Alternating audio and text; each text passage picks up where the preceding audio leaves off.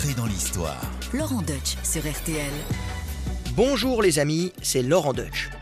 Aujourd'hui, on va parler d'un sacré personnage. Un rude gaillard, un têtu, un gaulois réfractaire comme dirait l'autre. Et pour poser le bonhomme, on commence par une petite citation. La vie m'a appris qu'il y a deux choses dont on peut très bien se passer. La présidence de la République et la prostate. Oui, ça donne le ton. Car l'homme dont il s'agit avait l'envergure pour être un grand président sous la Troisième République au début du XXe siècle. Député redoutable, journaliste au verbe haut, sénateur, ministre de l'Intérieur intraitable, président du Conseil pendant la Première Guerre mondiale, on le surnomme le Père la Victoire ou encore le Tigre. Car c'est un fauve, indomptable, à la moustache hérissée, aux sourcils broussailleux, qui rugit ses diatribes mordantes, acérées comme des griffes. Mais c'est aussi un homme sensible, qui dans son jardin secret cache ses amours et ses amitiés, comme celle du peintre impressionniste Claude Monet. Il prouve que des tranchées de Verdun au jardin de Giverny, il n'y a qu'un pas quand on veut embrasser toute une époque. Aujourd'hui, nous parlons de Georges Clémenceau. Alors suivez-moi et entrez dans l'histoire sur RTL. Laurent Deutsch sur RTL. Entrez dans l'histoire. Clémenceau, comme tous les noms qui se terminent par EAU, c'est un nom typique de la Vendée. Georges Clémenceau est né le 28 septembre 1841 à Mouilleron-en-Parais, un bled niché dans le bocage vendéen. Un territoire qui forge des caractères bien trempés. On se souvient du baron noir Gilles de Rais ou du général contre-révolutionnaire François Athanas de Charette. Les Vendéens auraient-ils un penchant naturel pour n'en faire qu'à leur tête? Toute la vie de Clémenceau vient accréditer cette idée. Et c'est lui-même qui l'avouera plus tard. C'est au caractère vendéen que je dois le meilleur de mes qualités. Le courage, l'obstination têtue, la combativité. En tout cas, on les salue bien, nos amis vendéens. Dans son enfance, le petit Georges Clémenceau coule des jours heureux et insouciants au sein d'une fratrie de six enfants. Sa famille appartient à la bourgeoisie locale et habite un beau manoir. Mais son père, Benjamin, médecin de profession, républicain intransigeant, détonne dans cette région de tradition royaliste et catholique. Ses idées jacobines et anticléricales lui valent un sobriquet chez les gens du coin, le sans-culotte. Chez les Clémenceau, on a le buste de Robespierre sur la cheminée, c'est dire. Cette figure paternelle marque profondément le petit Georges, qui voue dès le plus jeune âge une passion à la Révolution française et à ses idéaux de liberté, d'égalité et de fraternité. Un jour, son père, opposant déclaré au régime de Napoléon III, est arrêté par la police en vue d'être déporté en Algérie. Le jour du départ, Georges n'a que 16 ans. Il lui fait ses adieux en prononçant ces mots prophétiques Père, je te vengerai. Ce à quoi le père répond Si tu veux me venger, travaille. Georges va donc travailler, mais pas forcément avec des résultats très brillants dans un premier temps. On sent qu'il se cherche, qu'il tâtonne. Après des études de lettres, puis de médecine à Nantes, notre jeune Vendéen va finalement faire son droit à Paris. Il fréquente les milieux artistiques et républicains du quartier latin, où il fait connaissance de Claude Monet dès 1863. Cette amitié durera toute sa vie et nous y reviendrons.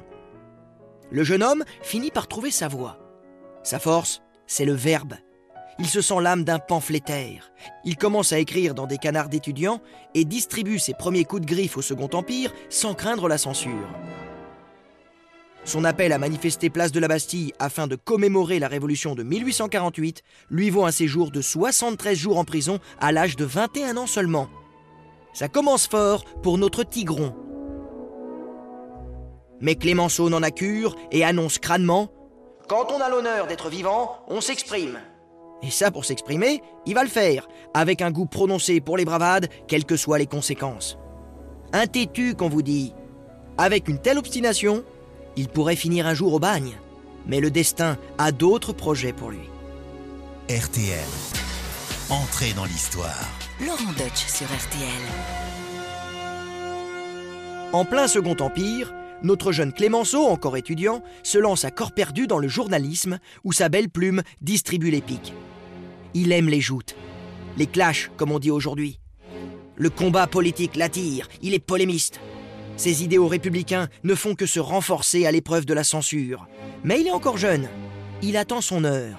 Il n'en doute pas, elle viendra. Ça, c'est vraiment la force des âmes qui se croient appelées à un destin historique. La patience. Et en attendant d'entrer de plein pied sur la grande scène de l'histoire, Georges Clémenceau part aux États-Unis. Les voyages forment la jeunesse. L'Amérique pense encore ses plaies de la guerre de sécession. Clémenceau trouve un poste d'enseignant dans un collège pour jeunes filles à Stamford, dans le Connecticut. Ça, c'est le bon plan pour faire des rencontres. Bah oui, il n'y avait pas encore Tinder à l'époque. Mesdemoiselles, bonjour, prenez vos cahiers. Et c'est ainsi que Clémenceau rencontre la belle Marie Plumer, qu'il épouse le 20 juin 1869 à New York. Un mariage civil, évidemment, hein, pas à l'église. Hors de question pour notre bouffe curé vendéen de s'incliner devant le goupillon. Il dit d'ailleurs Il faut choisir entre Dieu et moi. Avec cette Mary Plummer, qu'il ramène au pays, hein, donc maintenant on va dire Marie Plumer, c'est plus simple, Clémenceau aura trois enfants et une relation plutôt orageuse. Faut dire qu'elle est pas très fut-fut, cette américaine. Enfin, c'est ce qu'on en dit. Elle parle pas très bien français, elle a pas la culture pour briller dans un salon, bref, c'est pas l'épouse qui peut lui servir de tremplin à une grande carrière. Alors, Clémenceau délaisse l'étrangère, comme il la surnomme, d'ailleurs ça en dit long sur leur relation, et il préfère partir pour Paris, où les affaires l'appellent. Il n'est pas du genre à jouer les papas gâteaux. Notre pauvre Marie doit alors couler des jours bien tristes et ternes auprès de sa belle famille en Vendée, tandis que son mari Volage fait le joli cœur à Paris, au bras de petites danseuses, de jolies comédiennes et autres demi-mondaines. Oui, ça, Clémenceau, il aime les femmes. Il s'éprend de la cantatrice Rose Caron ou de Léonide Leblanc, star du théâtre de vaudeville, qui s'affiche au bras de nombreux amants. D'ailleurs, Clémenceau dira d'elle Placez-la au sommet du Mont Blanc, elle sera encore très accessible. Et puisqu'on est dans le raffinement, écoutez aussi celle-là. À la jeune poétesse Anna de Noailles, il fait un jour livrer des œufs de ses poules, accompagnés du mot suivant De bons œufs à la coque, voici belle coquette. Étant un très bon coq, puis-je être la mouillette? Voilà, euh, c'est pas de moi, hein, c'est Clémenceau. Moi, je voudrais pas avoir de problème dans les médias. Oui, c'est sûr qu'il n'est pas très féministe, notre ami Clémenceau, voire euh, il est carrément machiste. Alors je sais bien qu'il faut pas juger les mœurs d'une époque à l'aune de la nôtre, mais le traitement que Clémenceau réserve à sa pauvre épouse américaine montre bien que le tigre peut se transformer en mufle, pas tendre pour un sou avec les gazelles. C'est vrai, rappelez-vous, hein, notre pauvre Marie, l'américaine, elle se morfond en Vendée avec les beaux-parents taiseux. Elle doit pas s'amuser tous les jours. Les heures s'égrènent lentement près du pendule avec un tricot sur les genoux. Alors pour mettre un peu de piquant, elle finit par prendre un amant. Il y a un peu de Madame Bovary en elle. D'ailleurs, on est en plein dans l'époque. Clémenceau finit par s'en apercevoir, et là, sa colère explose. Car aussi progressiste que Clémenceau puisse paraître dans la postérité, il n'en a pas moins une conception très bourgeoise du mariage. Pour lui, les femmes, c'est à la maison, avec les enfants, les maris, eux, vont au turbin, et les vaches seront bien gardées. Il est aussi contre le vote des femmes, qu'il considère comme un péril. Écoutez d'ailleurs ce qu'il pense du couple. Le meilleur moment de l'amour, c'est quand on monte l'escalier. Vous voyez un peu l'état d'esprit. Et notre pauvre Mary, elle va les dégringoler avec fracas, les escaliers. Quand il apprend la trahison, il lui fait pas de cadeau. Il la fait suivre et fait constater un flagrant délit d'adultère par un commissaire de police. Il exige alors que la loi soit appliquée sans pitié. Et la loi, elle est pas tendre à l'époque avec les femmes adultères. Le délit d'adultère est passible de 15 jours de prison. Mary se retrouve donc en prison parmi les voleuses et les prostituées. Et vous croyez qu'il va s'arrêter là, le tigre? Ah non, non, non, lui qui pourtant collectionne les maîtresses sans vergogne, eh ben non, il demande le divorce et obtient les torts pour sa femme. Elle aura rien du tout, et surtout pas la garde des trois enfants. Il exige même en plus qu'elle soit expulsée de France, séance tenante, comme une étrangère, condamnée pour délit de droit commun. Pour finir, Mary embarque sur un vapeur avec comme ultime humiliation un billet de troisième classe direction Boston. Incapable de pardonner, Clémenceau ira jusqu'à brûler devant ses trois enfants toutes les photographies et lettres de son ex-femme, afin qu'il n'ait plus le moindre souvenir de leur mère, l'étrangère, la traîtresse comme il l'appelle maintenant. Et quand il apprendra la mort de son ex-femme dans la solitude et le dénuement, Clémenceau ne fera pas mieux qu'écrire ces quelques mots laconiques à son frère Albert. Ton ex-belle-sœur a fini de souffrir. Aucun de ses enfants n'était là. Un rideau à tirer. Et bim Quand on vous dit qu'il est rancunier, le mec. Bref, ainsi débarrassé d'une épouse encombrante, Clémenceau, lui, peut voler au devant de sa carrière, car le destin l'appelle. Entrez dans l'histoire. Laurent Deutsch sur RTL. En 1876, Clémenceau est élu député de Paris. La politique lui ouvre ses portes. Il siège à l'extrême gauche et devient vite le chef de file de l'opposition parmi les républicains radicaux. L'Assemblée est pour le Tigre une sorte d'arène, un théâtre dans lequel il peut s'illustrer grâce à son sens inné de la répartie, son agressivité pure, gratuite, incongrue, comme le soulignera l'écrivain Julien Gracq. Léon Blum dira même qu'il est le plus grand orateur de la Troisième République, ce qui n'est pas peu dire à l'époque de Jaurès, Gambetta. Car sous la Troisième, les députés s'écharpent souvent à la tribune avant de croiser le fer le matin à l'aube sur le pré, accompagnés de leurs témoins. Oui, la belle époque est aussi l'âge d'or des duels et des pamphlétaires. Et Clémenceau adore ses joutes verbales, où il emporte l'adhésion en mettant les rieurs de son côté. On ne compte plus ces saillies féroces qui percent ses contradicteurs comme des estocades. À propos du grand militaire, le futur maréchal Lyotet, dont le penchant homosexuel n'est pas un mystère, il déclare Voilà un homme admirable, courageux, qui a toujours eu des couilles au cul. Dommage que ce ne soit pas toujours les siennes. Bon, là, j'avoue, moi, je trouve ça très drôle, mais ça passerait plus aujourd'hui. Après l'accident du président de la République, Paul Deschanel, tombé d'un train en marche, il déclare Il a toujours été pressé d'arriver. D'ailleurs, en juillet 1894, Clémenceau s'est battu en duel avec Paul Deschanel pour l'avoir traité de menteur et de lâche. Le tigre blesse son adversaire au front et à la paupière droite. Clémenceau participera à une douzaine de duels dans sa carrière, à l'épée ou au pistolet, ce qui en fait un des champions de la discipline. À propos de Jaurès, à qui il reproche son idéalisme peu en phase avec la réalité, il dit On reconnaît un discours de Jaurès au fait que tous les verbes sont au futur. Allez, boum, au suivant. Ah, celui-là, je l'aime bien. Un classique. À la mort du président Félix Faure, au bras d'une prostituée, Clémenceau conclut Il voulut être César, il ne fut que Pompée. Allez, un petit dernier pour la route. Lorsque la candidature d'Alexis Piron est rejetée par l'Académie française, Clémenceau déclare Donnez-moi 40 trous du cul et je vous fais une Académie française. Peu rancunier, nos immortels l'éliront plus tard par acclamation au fauteuil numéro 3. Alors forcément, avec ce genre de mots assassins, Clémenceau va se faire un paquet d'ennemis, ceux qui ne les feraient pas outre mesure d'ailleurs. Regardez ce qu'il en pense. Ne craignez jamais de vous faire des ennemis. Si vous n'en avez pas, c'est que vous n'avez rien fait, dit-il.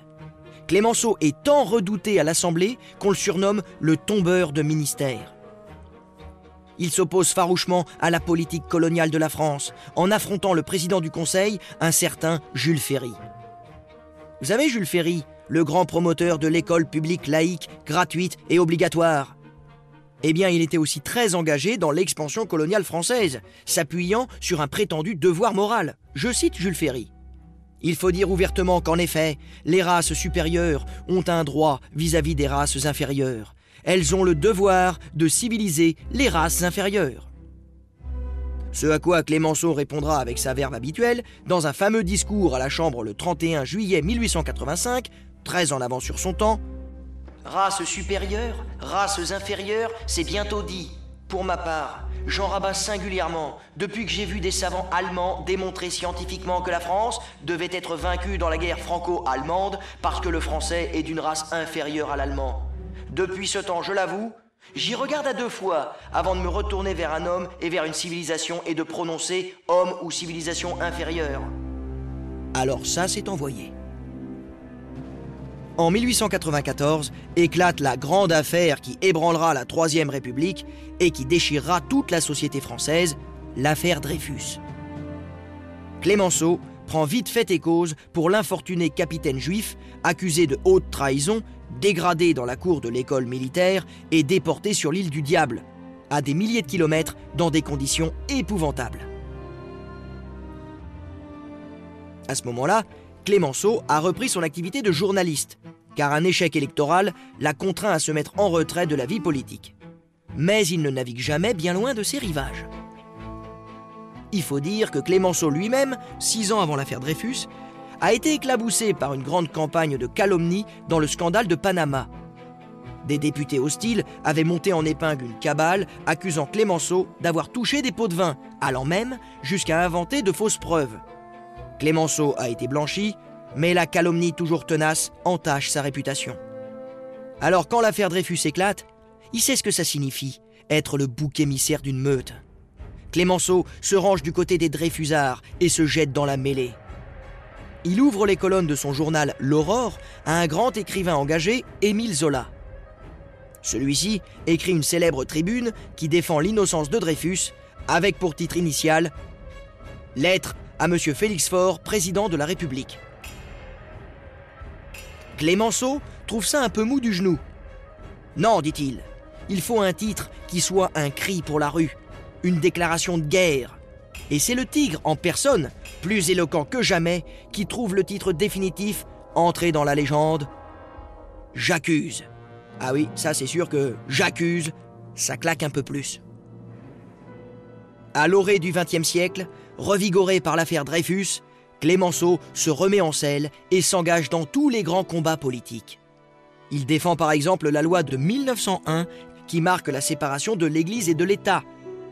Alors qu'elle ne visait au départ que les congrégations religieuses non autorisées, Clémenceau, anti-clérical, jusqu'au bout des ongles, réclame la suppression pure et simple, au nom de la liberté, des congrégations religieuses. Il fulmine contre les ordres. Retirés du monde, les moines sont partout répandus dans le monde, la congrégation plonge ses racines dans tous les compartiments de l'État, dans toutes les familles, et de toute sa puissance, elle enserre pour notre malheur cette société moderne, ce progrès, ce libéralisme que le syllabus du pape Pie IX a condamné. Ah ça, son papa, le sans-culotte, aurait été fier de son fiston. Mais pour Georges Clémenceau, le meilleur reste à venir. RTL, entrée dans l'histoire. Avec Laurent Deutsch. En mars 1906, à 65 ans, Clémenceau obtient son premier portefeuille ministériel.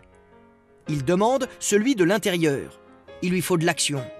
Arrivé place Beauvau, tambour battant, il déplore l'esprit pantouflard qui règne dans le ministère. Clémenceau n'a jamais été tendre avec les fonctionnaires, au point de déclarer un jour Les fonctionnaires sont les meilleurs maris. Quand ils rentrent le soir à la maison, ils ne sont pas fatigués. Et ils ont déjà lu le journal. Alors, il va réveiller le mammouth. Il va réveiller tout ce petit monde avec des mesures énergiques, dont la plus fameuse est la création des brigades régionales de police mobile. Clémenceau déplore le manque de moyens de la police, face à une criminalité de plus en plus organisée, armée et équipée et qui sème la terreur dans les campagnes françaises. Oui, à l'époque, les flics sont encore à bicyclette. Ils ont donc toujours un temps de retard. Les malfrats sont mobiles Eh bien que la police le soit aussi. Cette nouvelle brigade mobile, dotée de bolides flambant neufs, va entrer dans la légende sous le nom des Brigades du Tigre. On peut dire que ces années au ministère de l'Intérieur sont un peu un, tour de chauffe pour Clémenceau, un moyen de tester sa capacité d'action. Car ce qui couve à l'été 1914, c'est pas une nouvelle affaire, une nouvelle vague de crimes, non, c'est une guerre, et pas n'importe laquelle, celle qu'on appellera la Grande Guerre. Lorsqu'elle éclate, Clémenceau se montre d'emblée un chaud partisan d'une lutte sans merci contre l'Allemagne. Mourir n'est rien, il faut vaincre, déclare-t-il. Ah, on reconnaît bien son sens de la formule. Il est encore journaliste au début de la guerre, et il tire à boulet rouge contre les ministères qui, selon lui, ne prennent pas des mesures assez radicales. Il fustige le défaitisme, le pessimisme et le pacifisme. Il se fait le champion de la cause patriotique et va jusqu'à mettre en cause la compétence de l'état-major avec cette phrase célèbre La guerre est une affaire trop sérieuse pour la confier à des militaires. Il critique même le maréchal Joffre, l'intouchable vainqueur de la Marne. Le tigre veut en découdre. Le tigre est prêt à bondir. Tapis dans l'ombre, il attend son heure. Elle sonne enfin lorsqu'il est appelé à siéger à la commission des affaires étrangères du Sénat et à la commission de l'armée. Il en devient rapidement le président. Il multiplie les visites au front et gagne aussitôt la sympathie des poilus en arpentant les tranchées et en se hissant au péril de sa vie sur les barricades avec sa canne et son petit chapeau mou. Risquant ainsi de prendre une balle, il adresse un point vengeur aux Allemands en hurlant On vous aura Ça, ça crée son effet. Les poilus voient en lui non pas un politicard de l'arrière, mais un homme qui mouille le maillot et qui veut se donner les moyens de la victoire. Voilà son obsession. C'est pourquoi on le surnomme très vite le Père la Victoire, ce petit gaillard moustachu, trapu, bourru, à l'allure de vieux Gaulois. Il fait d'ailleurs tout pour les poilus, pour améliorer les conditions sordides des hommes du front. La boue, le froid, les poux, le gaz moutarde, sans parler des bombardements incessants. On manque de tout. Clémenceau donne des directives pour que les soldats soient mieux nourris, mieux soignés, en somme, mieux traités. En retour, des poilus lui offrent un modeste bouquet de fleurs. Ému aux larmes, Clémenceau leur dit droit dans les yeux Messieurs, vous ne pouvez pas faire un plus beau cadeau à celui qui a la responsabilité de vous sacrifier pour la patrie. Je n'oublierai pas. Je vous jure solennellement que ces quelques fleurs m'accompagneront jusque dans la tombe. Il tiendra parole. Mais le temps n'est pas encore venu pour lui de casser sa pipe. En cette année 1916, cette guerre rime avec enfer. L'enfer sur terre.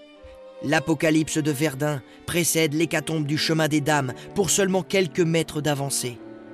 Des mutineries éclatent, la nation est exsangue. Les Allemands sont à deux doigts de créer la percée et de marcher sur Paris. On voit pas le bout du tunnel. Mais dans l'obscurité, Clémenceau garde l'espoir et ne cesse d'alimenter cette flamme de la victoire qu'il sait possible. Serait-il l'homme providentiel? Le président de la République, Raymond Poincaré, nomme Clémenceau à la présidence du Conseil. Il a maintenant les coups des franches pour mener la guerre totale contre l'Allemagne. Clémenceau impose alors ses vues aux Alliés. Il fait du maréchal Foch le commandant suprême de toutes les armées. La guerre trouve ainsi un nouvel élan notamment grâce à l'arrivée des troupes américaines. La situation bascule en faveur de la France. Enfin, au matin du 11 novembre 1918, le téléphone sonne dans le bureau de Clémenceau. C'est le maréchal Foch qui annonce la nouvelle que le monde attend avec tant d'impatience. L'armistice est signé, la guerre est terminée. La France est du côté des vainqueurs, elle baigne dans l'euphorie, même si 1 400 000 hommes manquent à la nationale la France sait tout ce qu'elle doit à ses poilus et au Père la victoire, l'homme qui est resté debout dans la tempête. On l'acclame à l'Assemblée. Il est bien loin le temps des polémiques et des joutes verbales. Clémenceau fait l'unanimité. Même Guillaume II, le Kaiser, l'empereur du Reich en exil, dira de lui Celui qui nous a vaincus, c'est Clémenceau. Entrez dans l'histoire. Laurent Deutsch sur RTL l'armistice de la Première Guerre mondiale est le triomphe de Clémenceau. Et pourtant, cette apothéose ne lui permet pas d'aller plus loin dans sa longue carrière politique. En décembre 1919, le Tigre brique pourtant la présidence de la République à la suite de Raymond Poincaré. Mais ses trop nombreux ennemis, à gauche comme à droite, s'unissent pour soutenir la candidature de son adversaire, le président de la Chambre des députés, Paul Deschanel, qu'il avait pourtant battu en duel en 1894. L'opinion publique est avec lui, mais il y a toujours des rancunes tenaces. Et maintenant que la guerre est finie, Clémenceau passe pour un homme autoritaire qui a mal exploité la victoire lors des négociations de paix conclues par le traité de Versailles. Clémenceau, sentant le vent tourner, renonce à sa candidature à l'Élysée, présente sa démission du gouvernement et se retire de la vie politique. Il consacre désormais son temps au voyage et au bonheur privé. Il parcourt l'Égypte, le Soudan et l'Inde à l'invitation du Maharaja de Bikaner. Au cours de son périple, Clémenceau tue deux tigres. À la comtesse Honnet, à qui il relate ses exploits, il relativise. Tigre tiré en plein bond et retombant pour dernière convulsion. Finalement, c'est très simple. J'ai un fusil et le tigre euh, n'en a pas. Ah oui, Clémenceau, il a toujours le bon mot. Toujours ce flegme que l'on dirait anglais s'il n'était pas un indécrottable vendéen jusqu'au bout des griffes. C'est d'ailleurs en Vendée qu'il vient se ressourcer en 1921, inaugurant le monument aux morts de Mouilleron-en-Parais, son village natal. Deux ans plus tard, il rencontre Marguerite Baldensperger. Elle a 42 ans, il en a 82. Et pourtant, c'est l'amour au premier regard. Bah quoi les enfants, l'amour n'a pas d'âge Il n'y a pas de vieux messieurs, il n'y a que des femmes maladroites, s'amuse-t-il. Mais cet amour est avant tout intellectuel, platonique, une communion d'âme. Je vous aiderai à vivre et vous m'aiderez à mourir. Voilà notre pacte, dit-il à la douce Marguerite. Le vieux tigre reste ainsi aux aguets, ouvert à la beauté du monde. Il rend visite à son vieil ami le peintre Claude Monet dans son jardin coloré de Giverny. Leur amitié a traversé le temps, une amitié de 60 ans. C'est d'ailleurs Clémenceau qui a obtenu que ces fameuses nymphéas soient exposées à l'orangerie des Tuileries à Paris. Les deux complices se comprennent jusqu'au bout. Clémenceau vient rendre visite à Monet sur son lit d'agonie. Le peintre meurt dans les bras du tigre. Celui-ci suit le cortège funèbre avec émotion et va arracher le voile noir qui recouvre le cercueil en s'emportant comme au bon vieux temps de la tribune. Allons, pas de noir, le noir n'est pas une couleur pour Monet. Monet est parti. Clémenceau, lui, à 88 ans, sait que son heure est proche. Frappé d'une crise d'urémie en novembre 1929, il agonise pendant trois jours avant de s'éteindre, non sans laisser une ultime formule sublime pour la postérité. Pour mes obsèques, je ne veux que le strict minimum, c'est-à-dire moi. Et voilà, le tigre a rendu son dernier soupir. Mais la France reste à jamais marquée par son souvenir. Ainsi, même encore aujourd'hui, quand parfois souffle l'esprit de la défaite, d'outre-tombe, écoutez, on croit encore l'entendre rugir. Entrez dans l'histoire. Laurent Deutsch sur RTL. Eh bien voilà, j'espère que ce voyage sur les traces de Georges Clémenceau, sur les traces du tigre, vous aura captivé. Et pour en parler, j'ai la chance d'avoir à mes côtés un spécialiste de la période, un spécialiste d'ailleurs, un historien, spécialiste d'histoire politique. Son dernier ouvrage, Les Perdants Magnifiques, est disponible chez Talendier. Il est paru en 2020.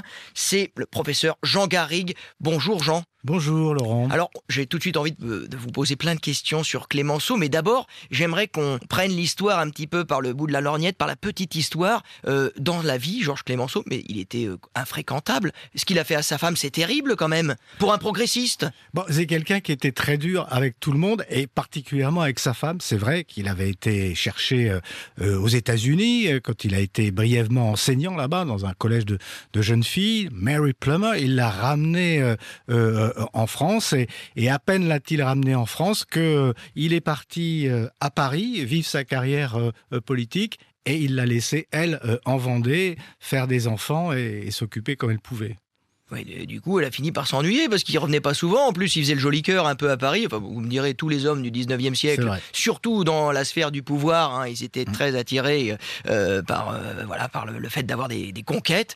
Et Georges Clémenceau, il dérogeait pas à la règle. Donc, du coup, elle, elle a fini un peu telle Madame Bovary à se rêver une vie et, elle a cédé.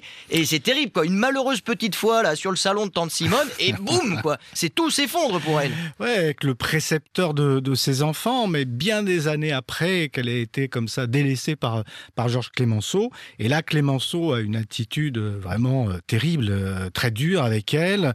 Il la menace de la faire emprisonner. Euh, pour adultère, euh, sous condition que ben, qu'elle qu'elle parte, qu'elle parte aux, États-Unis, en lui laissant la garde totale des, enfants et en lui interdisant ensuite de voir euh, ses, trois enfants, ce qui était quand même très très dur pour elle. Donc il a vraiment été euh, abominable avec elle. Oui, extrêmement rancunier. Il ne pardonne rien. Non, de toute façon, il pardonnait à personne. Il pardonnait pas à ses adversaires politiques.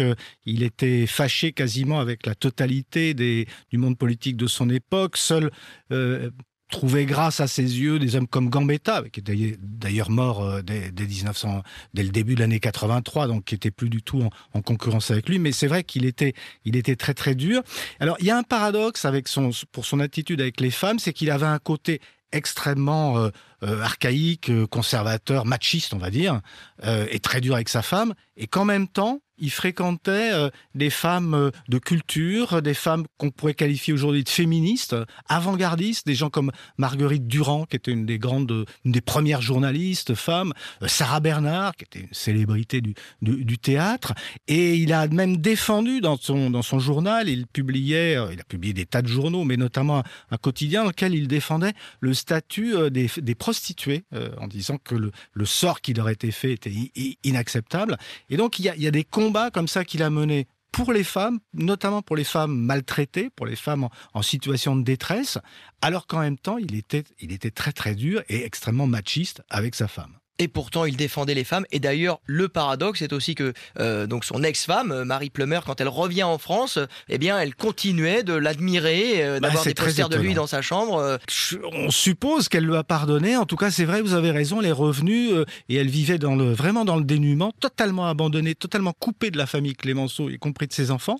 Mais elle gardait dans son, dans son petit appartement parisien des, des photos de, de, de l'idole, des, des, des gravures. Enfin, elle restait quand même euh, en émoi, en pamoison, j'allais dire, devant euh, son grand homme. Bon, on a vu ma- sa, sa vie personnelle. Maintenant, on va s'intéresser à, à- à sa dimension d'homme d'État, parce que le tigre était vraiment farouche et puissant. Et il est devenu le, le père la victoire pendant la Première Guerre mondiale. Et moi, la question que j'ai envie de vous poser, Jean, mais comment se fait-il que Georges Clémenceau ne soit pas devenu président de la République quoi? C'était le plus grand, c'était le plus balèze. Ah bah, c'est sûr qu'il il sort de, de- de la Première Guerre mondiale, euh, où il a galvanisé les énergies, et il sort avec ce, surnom de Père la Victoire. Il est acclamé, adulé euh, en 1919. On fait des, livres, des, cartes postales à sa gloire. Enfin, c'est vraiment euh, l'idole nationale. Et puis, pour cette élection donc de janvier euh, 1920, il est battu par Paul Deschanel, qui n'est pas n'importe qui. Il avait été président de, de la Chambre des députés, c'était une personnalité. Mais enfin, c'était quelqu'un d'extrêmement falot par rapport à, à Clémenceau. Il n'y a pas du tout le rayonnement de, de Clémenceau. Et l'explication est simple. Clémenceau s'était attiré tellement d'inimitié, tellement d'adversaires, qu'ils se sont tous coalisés au moment de, de- de cette élection et qu'ils ont élu euh, Paul Deschanel, euh, dont on sait qu'il a eu un destin ensuite euh, Ah tragique. Il faut pas qu'il aille dans les gares, hein, Paul Deschanel. Il faut lui déconseiller, hein, même là-haut, je ne sais pas s'il nous entend, mais de prendre le train, puisque c'est quand même ce président qui est tombé d'un train en marche et qui a fini dans un asile en compagnie de Georges Feydeau. il prenait, c'est quelqu'un qui a très mal vécu justement le fait d'être euh, élu président de la République. Il n'avait pas les épaules. C'était pas pour ça. lui. C'était pas pour lui. Il a commencé à prendre beaucoup de médicaments et un, un matin, une nuit d'ailleurs, euh, dans ce, ce, ce train qu'il amenait en province, bah, il s'est penché par la portière. À l'époque, les, les, les portières s'ouvraient entièrement dans, dans certaines cabines de, de train et euh, il est tombé sur la voie et c'est le, le chef de gare qui l'a retrouvé quelques, minutes plus tard, errant comme ça, un peu drogué parce qu'il était un peu assommé par les drogues qu'il avait prises. Donc Georges Clémenceau n'ira pas tout en haut parce qu'il s'était fait trop d'ennemis. C'est vrai que c'était un bretteur terrible. Euh, c'était un quelqu'un qui pouvait vous fracasser d'un trait. Euh, euh, pour moi, je le compare un peu à Voltaire, qui au XVIIIe siècle aussi, avec cette éloquence qu'on lui connaît, a brisé des carrières, a brisé des destinées. Clémenceau, c'était un petit peu pareil, mais finalement, le destin s'est vengé en lui interdisant d'a- d'accéder au pouvoir suprême. Exactement. C'est vrai qu'on le, prédisait d'accéder à, à la présidence, qui était d'ailleurs pas, il faut, faut bien voir, sous la Troisième République, c'était pas la fonction la plus importante. Euh, celui qui avait le vrai pouvoir, c'était le chef du gouvernement, président ça l'a du été, Conseil. C'est ce qu'il a été. Mais euh, pour ça, le couronnement de sa carrière, il pensait évidemment à la présidence de la République de manière honorifique. Et voilà, et voilà que tout ça s'écroule parce que euh, tout- tous ses adversaires, Aristide Briand et les autres, bah, ne voulaient pas de lui parce que il avait, il, il- il avait été tellement dur avec eux, euh, y compris avec le président de la République euh, qu'il avait précédé, Ray- Raymond Poincaré, qu'au moment euh, bah, de franchir la dernière marche, ils se sont tous coalisés contre lui. Merci beaucoup Jean Garrigue pour cet éclairage sur l'immense Clémenceau. Je rappelle que vous êtes historien, spécialiste d'histoire politique et que votre dernier ouvrage, justement Les Perdants Magnifiques aux éditions Talendier, paru en 2020, s'intéresse à ces personnages qui étaient destinés à tout gagner et qui ont finalement échoué sur la dernière marche. hein, c'est bien ça. C'est exactement ça. Alors ça parle de la Cinquième République, c'est-à-dire qu'on part de Mendès France, qui avait été une idole dans les années 50 et qu'on attendait un jour président de la République. François Mitterrand l'en a empêché, général de Gaulle un peu aussi, mais enfin surtout François Mitterrand. Et puis on va jusqu'à bah, jusqu'à quelqu'un comme François Fillon, hein, qui euh, aussi était, était plus ou moins favori. Euh, Alain Juppé, d'ailleurs, qui l'avait été euh, un an avant lui. Et puis on, on parle de toutes ces personnalités comme Jacques Delors. Pas oublier Jacques Delors, qui en 95 faisait office de favori. Dominique Strauss-Kahn, lui aussi. Et Michel Rocard, qui avait été à un moment euh, pressenti pour devenir le, le candidat des socialistes. Là aussi, François Mitterrand l'en a empêché. Donc voilà, il y a toute une cohorte de gens comme ça qui étaient très brillants, qu'on attendait. Et qui se sont fait fracasser. Et qui se sont fait fracasser. C'est sûr que je pense que François Fillon, Georges Clémenceau, il lui aurait taillé un sacré costard. Bon, j'ai rien dit.